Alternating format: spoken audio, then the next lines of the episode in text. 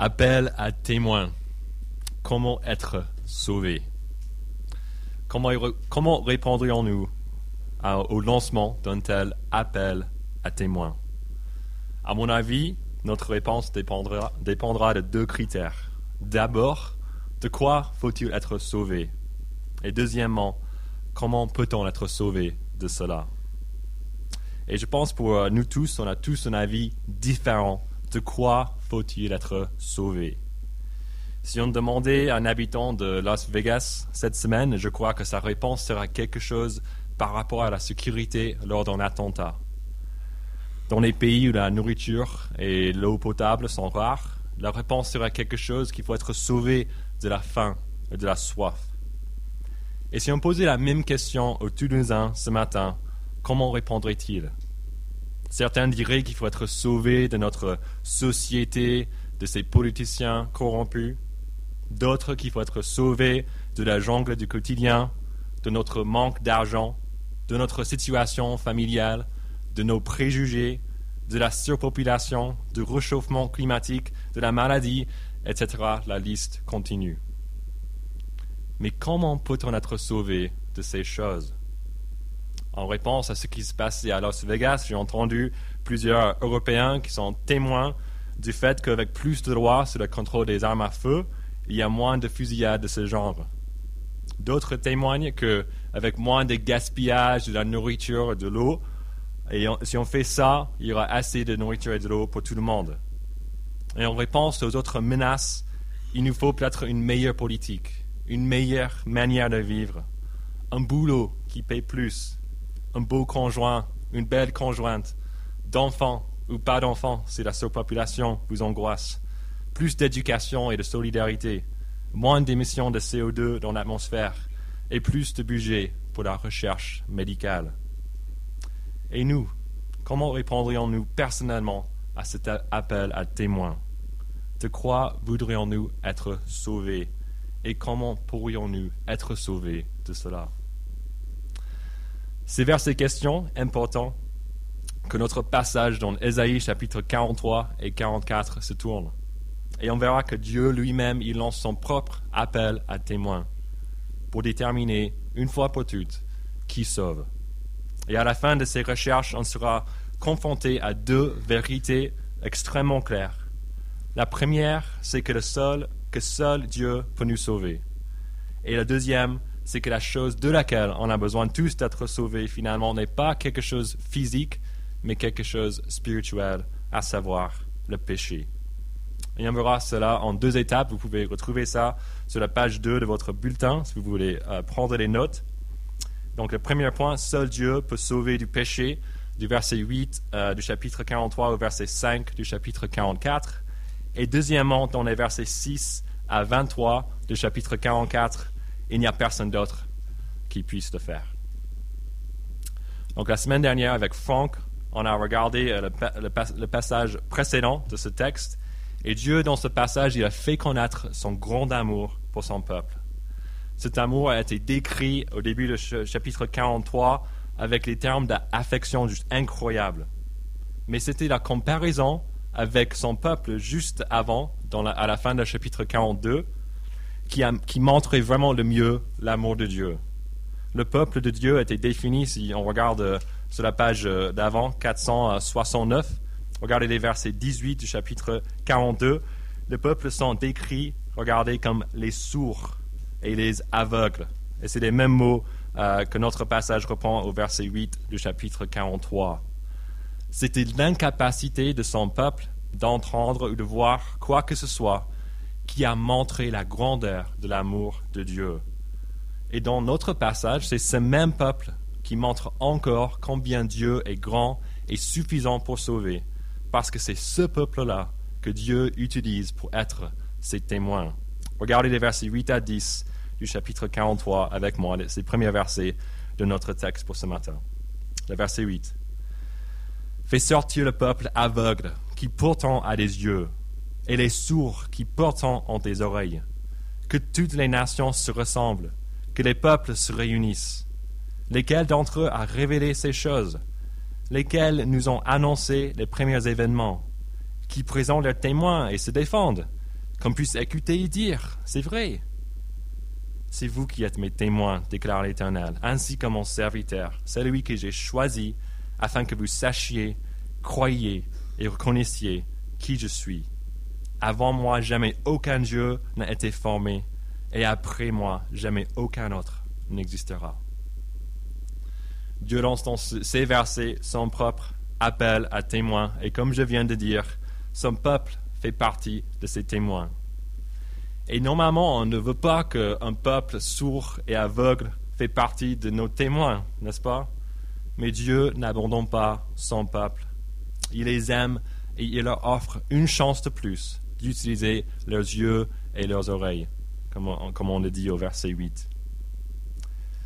Mais l'appel de Dieu n'est pas limité à son peuple. Regardez le verset 9, c'est plus large que ça. Il dit que toutes les nations se rassemblent, que les peuples se réunissent.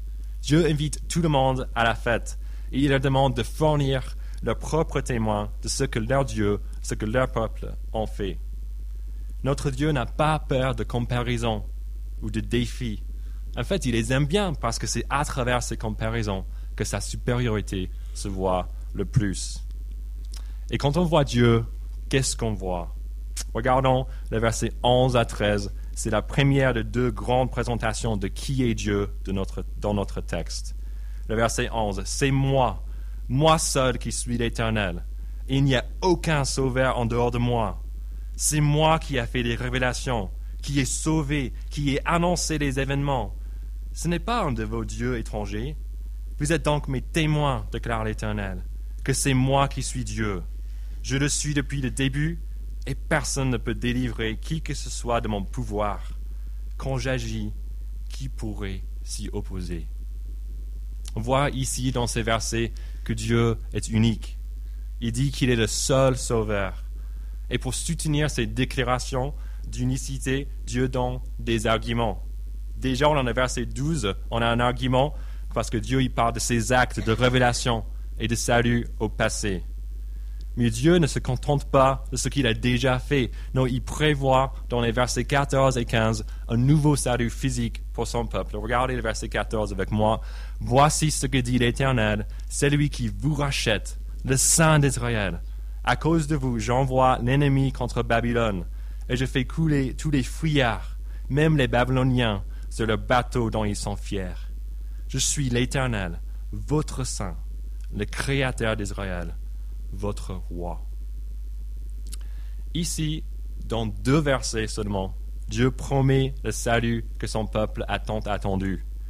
C'était l'empire de Babylone qui a dévasté ce peuple, qui ont exilé le peuple aussi. Ils ont détruit la grande ville de Jérusalem. Ils ont détruit le temple de Dieu. Ils étaient les plus puissants sur la terre. Et le peuple de Dieu était tellement effrayé par eux. Pour le peuple, c'était ces Babyloniens qui étaient le plus grand problème qui soit. Mais pour Dieu, le salut physique de son peuple, c'est presque comme une pensée après coup. Quelque chose qui fait comme si, ce n'était rien du tout. Et en seulement deux versets, juste comme ça, regardez le verset 14, à cause de vous, j'envoie l'ennemi contre Babylone, et je fais couler tous les friards, même les Babyloniens, sur le bateau dont ils sont fiers boum, dans deux versets, il prédit la destruction de ce grand empire qui a fait tellement peur à son peuple. Et c'est vrai quand tu regardes la fin du verset 15, regarde qui est, qui est Dieu. Il est l'Éternel, le Saint, le Créateur et roi d'Israël. Et du coup, pour lui, c'est tellement facile de sauver son peuple de cette manière, peu importe leur adversaire. Et si on revient à nos réponses à la question, pardon, de quoi ont-elles besoin d'être sauvées, ne sont-elles pas toutes liées à un salut physique comme cette délivrance de Babylone? Nous désirons la protection face à un tireur, plus d'argent, une meilleure situation familiale et de la bonne santé. Et tu sais que Dieu, pour lui, c'est tellement facile d'accomplir ces choses.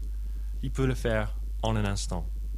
Il peut tout faire et souvent dans l'histoire, on a juste des exemples, des exemples de juste des, énormes œuvres que Dieu a fait pour son peuple. Il a sauvé son peuple de cette manière tant de fois. Dans les versets 16 et 17 de notre passage, Dieu parle peut-être de l'un des plus grands de ses exploits euh, du salut, et c'est l'Exode. Et l'apogée de cette délivrance était le passage d'un peuple, regardez les versets 16, sur un chemin dans la mer et un passage dans l'eau puissante.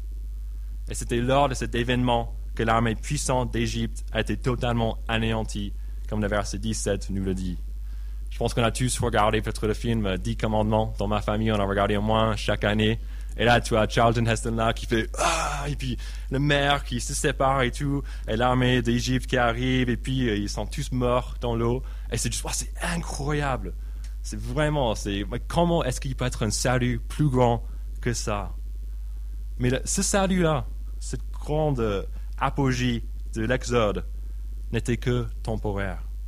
Après avoir été sortis d'Égypte, le peuple, le peuple avait, pardon, quoi? Ils avaient de nouveaux besoins de salut face à de nouveaux ennemis, face à la maladie, face à tout.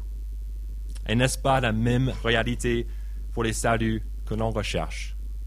On se casse tellement la tête sur les choses qui sont temporaires et liées à notre bonheur ici et maintenant pendant notre vie sur terre. Mais est-ce le vrai salut? La réponse selon Dieu est décidément non. Regardez le verset 18. Dieu y parle. Il dit, ne pensez plus aux premiers événements. Ne cherchez plus à comprendre ce qui est ancien. Dieu ne veut pas que son peuple se concentre sur le salut physique. Et pourquoi? Regardez les deux prochains versets, les versets 19 et 20. Dieu dit, je vais faire une chose nouvelle qui est déjà en germe. Ne la remarquerez-vous pas? Je vais tracer un chemin en plein désert et mettre des fleuves dans les endroits arides. Les animaux sauvages, les chacals et les autruches me rendront gloire, parce que j'aurai donné de l'eau dans le désert, des fleuves dans les endroits arides, pour faire, pour faire boire mon peuple, celui que j'ai choisi. Pour Dieu, le salut temporaire et physique de son peuple est de l'histoire ancienne. Il a quelque chose d'autre sous le coude, un nouveau salut. Et qu'est-ce qu'il va faire? Est imagé ici dans ces versets par des fleuves dans les endroits arides. C'est une image d'un salut d'abondance et de bénédiction. Mais qu'est-ce que ce salut en vrai? Est-ce une nouvelle euh, méthode d'irrigation euh, Dieu va établir des canaux un peu dans les déserts, il y aura plein de nourriture pour tout le monde? Ce n'est pas exactement ça, et on va voir exactement ce que ces images veulent nous dire dans les deux prochaines parties euh, de notre passage qui vont décrire deux parties, euh, deux, euh, deux, parties, c'est le bon mot, pour ce salut. La première partie de ce salut, ce nouveau salut de Dieu, se trouve dans les versets 22 à 28. Dans ces versets, on voit que Dieu pardonnera les péchés de son peuple. Et leurs péchés étaient vraiment nombreux, comme on peut voir dans les versets 22 et 23 le péché était vraiment nombreux jusqu'au point d'être fatigué de Dieu lui-même. Et donc, dans les versets 22-23, on voit que le peuple n'offre plus les sacrifices que Dieu demande. Et ce n'est pas un truc nouveau chez le peuple. Même leur premier ancêtre, au verset 27, qu'est-ce qu'il a fait? Il a aussi péché. Et c'est à cause de leur péché que Dieu a permis les événements du verset 28 Regardez, voilà pourquoi, à cause de vos péchés, j'ai déshonoré les responsables du sanctuaire. J'ai voué Jacob à la destruction et Israël aux insultes. Comme on a vu la semaine dernière, c'est Dieu la source de la situation pourrie du peuple en Babylone. Mais le peuple ne comprend rien. On a vu la semaine dernière, Dieu les a bénis, ils n'ont pas compris, il les a punis, ils n'ont pas compris. Le peuple, il comprend jamais, il continue de pécher. Et Dieu, à son tour, regardez le verset 24, Dieu, il est fatigué de ce peuple et de leurs nombreux actes de désobéissance. Ça serait normal qu'il lâche l'affaire et recommence avec un peuple, peuple qui l'honore, qui l'honore, pardon. Mais ce n'est pas ce que Dieu fait. Non, comme on a vu la semaine dernière, le péché abondant de son peuple magnifie l'amour de Dieu. Dieu pardonne son peuple pas parce qu'il le mérite, mais tout simplement parce qu'il est un Dieu qui fait grâce. Il fait grâce à ce peuple qu'il a choisi, à ce peuple qui porte son nom. Regardez le verset 25. Pourtant, c'est moi, moi qui efface tes transgressions à cause de moi-même, et je ne me souviendrai plus de tes péchés. La première partie que, du salut nouveau que Dieu opère, c'est le pardon du péché. Et ceci n'est pas un salut temporaire comme tous les autres saluts qu'on a vus déjà ce matin. Non, c'est un salut éternel parce qu'en pardonnant nos péchés, Dieu règle notre plus grand problème. Quel est ce problème? C'est en fait le fait que Dieu, le Dieu de ce passage, qu'il existe. Regardez de nouveau, de nouveau comment il est décrit dans les versets 10 à 13 du chapitre 43. Et on va voir maintenant aussi un peu dans les versets 6 à 8 du chapitre 44. Regardez ces termes euh, que Dieu utilise pour, euh, pour se décrire. Dieu dit, oh Dieu est l'éternel. Donc autrement dit, celui qui existe depuis toujours. Il est le seul sauveur. Il est le saint.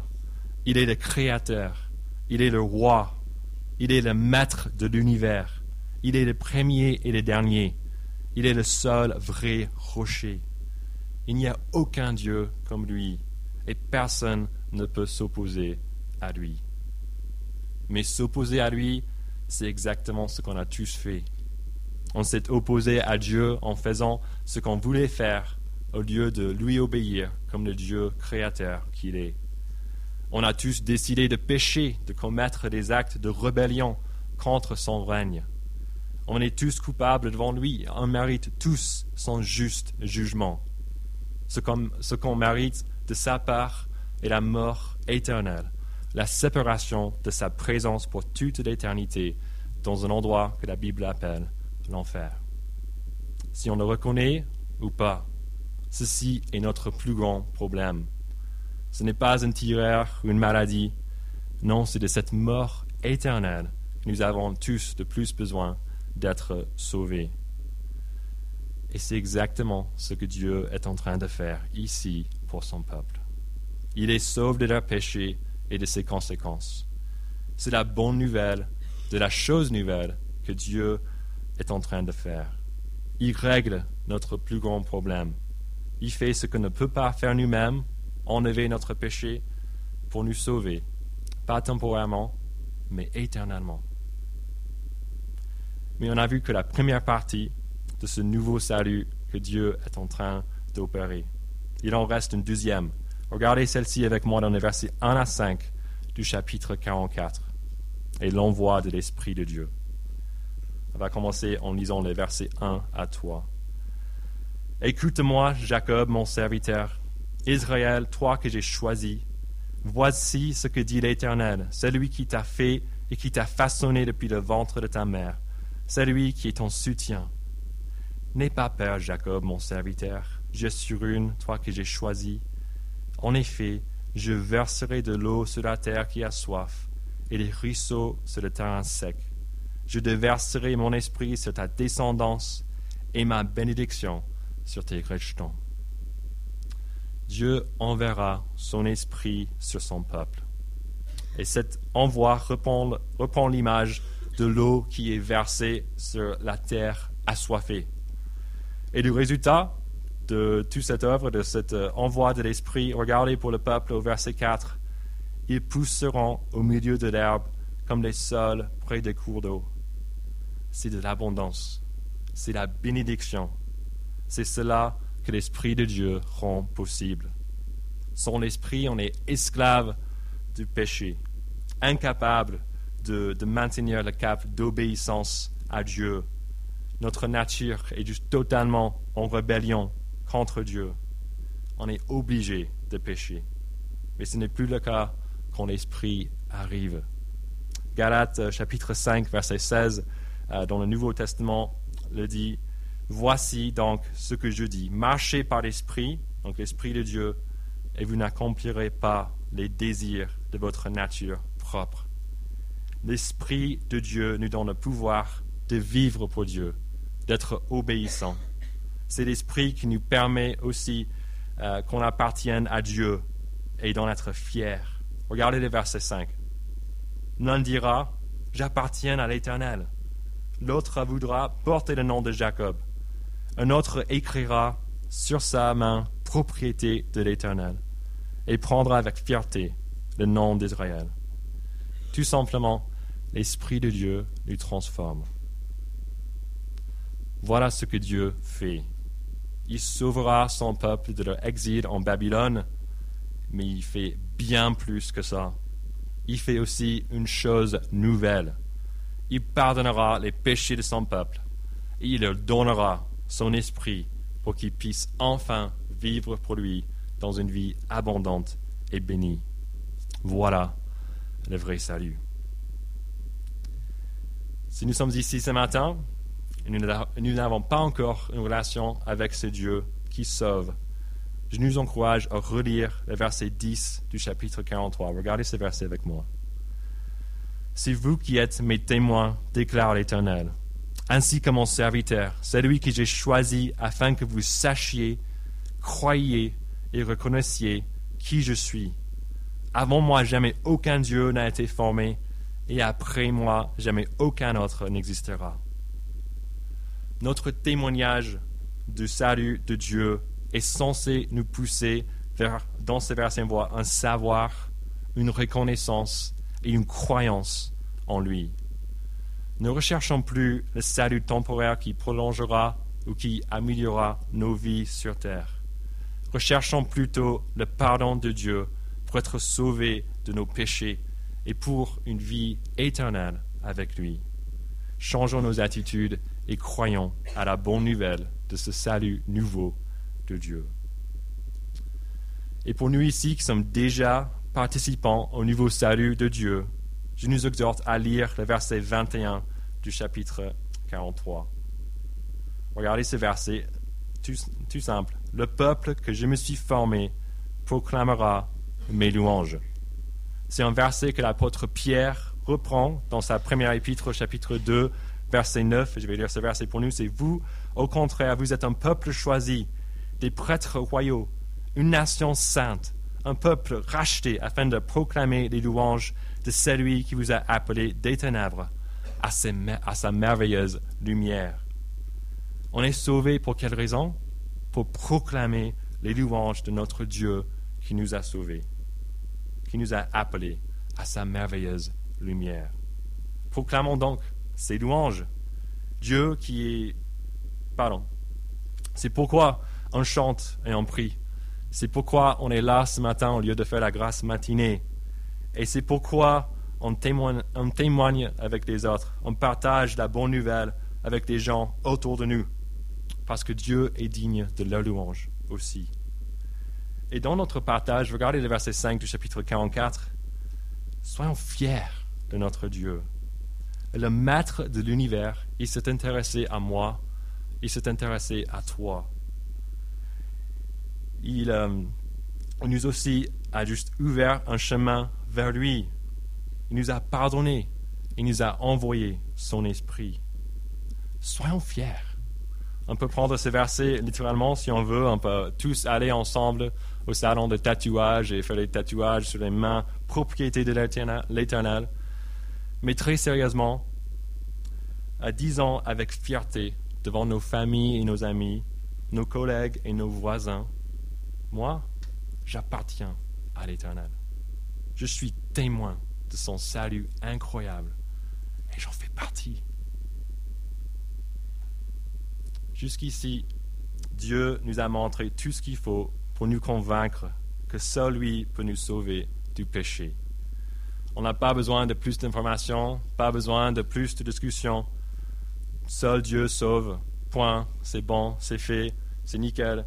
Cependant, notre passage ne se termine pas ici. Dieu veut montrer combien c'est de la folie absolue que de faire confiance à quelqu'un d'autre que lui. Et donc, on a la deuxième partie de notre texte, les versets 6 à 23 du chapitre 44, et on verra une fois pour toutes qu'il n'y a personne en dehors de Dieu qui peut nous sauver. Et Dieu commence cette section, comme il a fait dans la section précédente, en parlant de son identité. Regardez les versets 6 à 8. Voici ce que dit l'Éternel, le roi d'Israël, et celui qui le rachète l'Éternel, le Maître de l'univers. Je suis le premier et le dernier. En dehors de moi, il n'y a pas de Dieu. Qui est pareil à moi?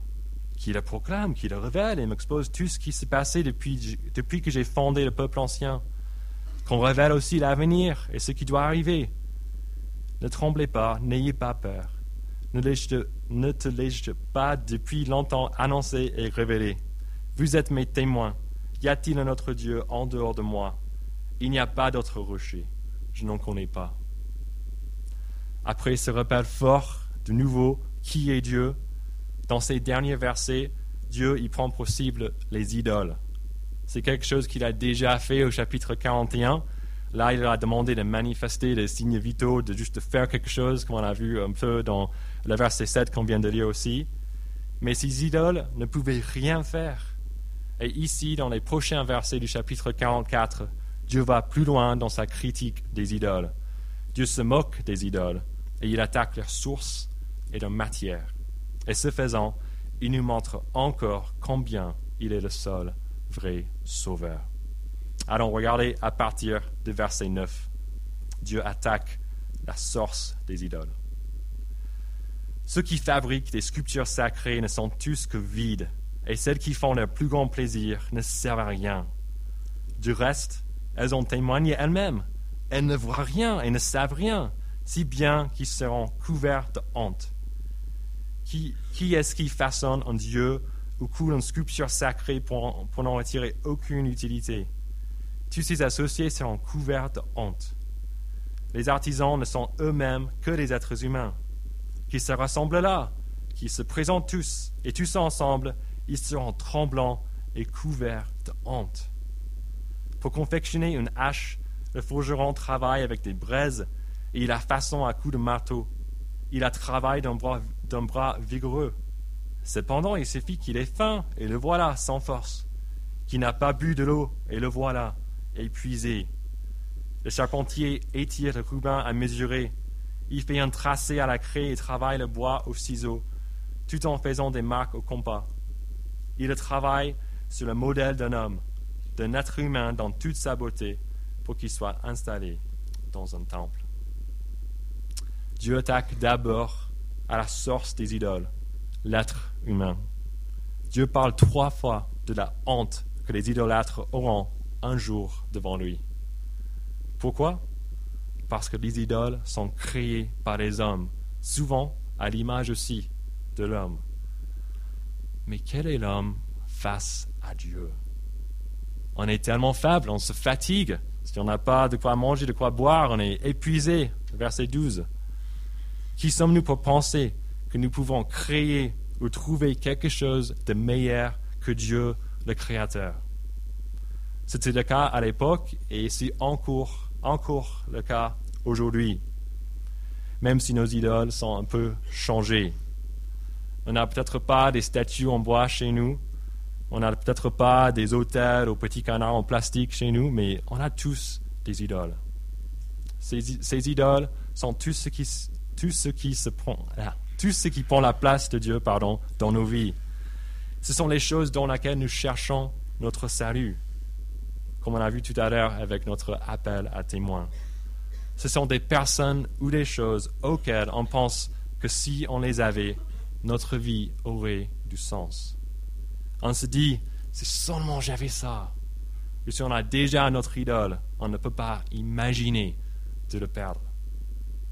Cependant, nous ne sommes pas assez puissants ni qualifiés pour déterminer qui ou quoi doit avoir la première place dans nos vies. Ce n'est pas notre rôle en tant que créature. Et si on essaie de le faire, on sera tous déçus parce que rien ne peut nous combler comme Dieu. Et pire que ça, un jour, on sera tous devant Dieu, ce Dieu qu'on a essayé de remplacer. Et regarde dans ce texte, c'est vraiment clair. On sera tous tout tremblants, couverts de honte. Regardez ensuite, à partir du verset 14, Dieu n'est pas terminé avec les idoles. Cette fois, il attaque à la matière. Verset 14. Pour cela, il se coupe des cèdres. Il se procure des chênes et des grands arbres qu'il choisit bien vigoureux dans la forêt. Il plante des pins que la pluie fait grandir. L'homme utilise ces arbres pour faire du feu. Il en prend pour une partie pour se chauffer. Il en brûle aussi pour faire cuire son pain. Cependant, il les utilise aussi pour se fabriquer un Dieu qu'il adore. Il en fait une statue devant laquelle il se prosterne. Il brûle la moitié de, son bois afin de pouvoir manger de la, de la viande, préparer un rôti et se rassasier. Il utilise aussi pour se chauffer. Il dit Ah, je me chauffe, je vois la flamme. Et avec le reste, il s'est fait un Dieu, une sculpture sacrée. Il se prosterne devant lui et l'adore. Il lui adresse des prières en s'écriant Sauve-moi, car c'est toi qui es mon Dieu. Ils n'ont ni discernement ni intelligence quand on leur a fermé les yeux pour qu'ils ne voient pas et le cœur pour qu'ils ne fassent pas preuve de bon sens. Il ne se met pas à réfléchir. Il n'a ni de discernement ni d'intelligence de se dire J'ai brûlé une moitié du bois, j'ai cuit du pain sur les braises, j'y ai, rôti, de la viande pour la manger, et avec le reste, j'ai ferai un horreur Je me prosternerai devant un morceau de bois. Il se nourrit des cendres. Son cœur s'est laissé tromper et l'égare. Il est incapable de se délivrer lui-même et de dire N'est-ce pas une fausseté que j'ai dans la main? Dieu attaque à la matière des idoles. Il prend par exemple les idoles en bois. Au verset 15, on voit que le mec utilise le même bois pour se chauffer. Il voit la flamme, il est content. Il, fait cuire son pain et aussi il fait un Dieu on pense que c'est juste ridicule. Au verset 16, on voit que le gars n'est plus vegan parce qu'il mange de la viande, il fait un petit rôti, mais il est encore sans intelligence parce que dans le prochain verset, il fabrique de nouveau une idole dans laquelle il place sa confiance. Regardez la fin du verset 17. Il vient de fabriquer ce truc. Il dit Sauve-moi, car c'est toi qui es mon Dieu. Il dit cela à une idole en bois on voit ça et on pense, mais quel idiot. Mais sommes-nous mieux? À quoi ou à qui dit-on, sauve-moi? Si c'est à l'argent, ce n'est que du papier. Si c'est au sexe ou notre stimulant, ce n'est que de la dopamine dans nos cerveaux.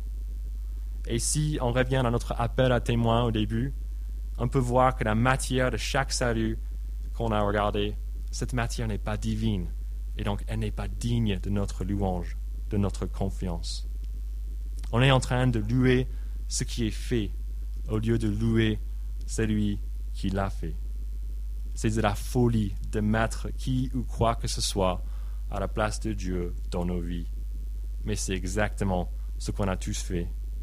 On est tous sans intelligence. Et comme le verset 20, vers la fin, on est incapable de se délivrer, de voir la folie de ce que nous sommes en train de faire. Mais Dieu soit loué parce qu'il fait grâce. Il peut nous sauver, comme on a vu au premier point texte. Et il nous rappelle, ici, pardon, cela dans les derniers versets de ce chapitre, de, de notre passage, pas ce chapitre. Regardez à partir du verset 21 avec moi, les trois derniers versets. Souviens-toi de cela, Jacob. Souviens-toi, Israël, car tu es mon serviteur. Je t'ai façonné pour que tu sois mon serviteur. Israël, je ne te l'oublierai pas. J'ai effacé tes transgressions comme un nuage, tes péchés comme la brume. Reviens vers moi, que je t'ai racheté. Ciel, réjouis-toi, car l'Éternel a agi. Profondeur de la terre, criez d'allégresse. Montagne éclatée en cris de joie, et vous aussi forez avec tous vos arbres. En effet, l'Éternel a racheté Jacob. Il a montré sa splendeur en Israël. Appel à témoins, comment être sauvé? On est tous maintenant témoins qu'il faut être sauvé du péché et c'est que, Dieu seul qui puisse le faire. Il n'y a personne d'autre. Dieu nous a prouvé cela en nous rappelant qui il est et qui sont les idoles en nous montrant sa capacité de sauver physiquement, mais même plus en nous révélant la chose nouvelle qu'il fait, de pardonner nos péchés, de nous donner son esprit. Il nous reste seulement un choix. Recherchons-nous notre salut en lui ou ailleurs.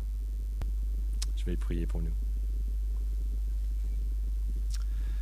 Père, on est tous témoins du fait que tu es le seul Dieu, tu es le seul Sauveur. On n'est pas digne de ton salut, et donc on n'a rien fait pour le mériter non plus. Et on ne peut te remercier de nous avoir pardonné en Christ, de nous avoir donné ton esprit, de nous avoir sauvés. Aide-nous à quitter nos idoles et à proclamer tes louanges d'une manière digne de ton grand nom. Amen.